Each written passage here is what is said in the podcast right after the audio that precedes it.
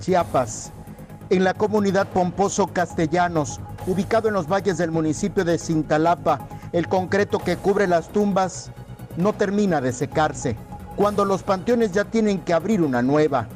El duelo y la alarma invade este poblado rural de solo 1.400 personas.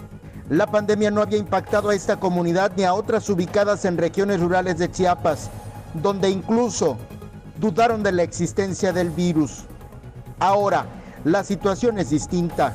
Ahora, ante la evidencia que deja la muerte, decidieron resguardarse, usar cubreboca, poner filtros en las entradas de sus poblados y decretar un toque de queda.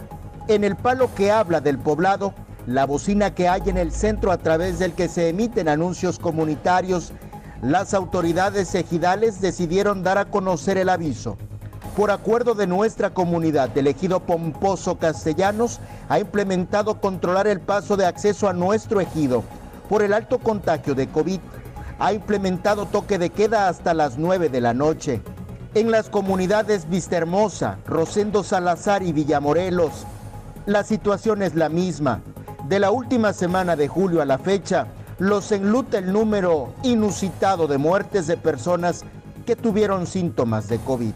Ninguna de estos contagios o muertes se encuentran en los registros oficiales que cada día da a conocer la Secretaría de Salud del gobierno de Chiapas.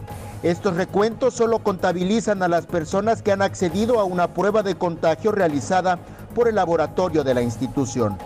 Para la mayoría de los pobladores esto es inaccesible, porque tendrían que viajar a la cabecera municipal y aún ahí tampoco se accede a las pruebas si no se ordenan desde la capital del estado.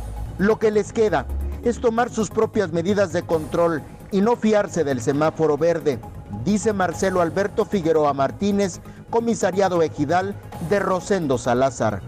Un poblado de 1.600 personas, 12 de ellas muertas en lo que va del mes de agosto. Entre las personas fallecidas hay dos niños menores de 8 años.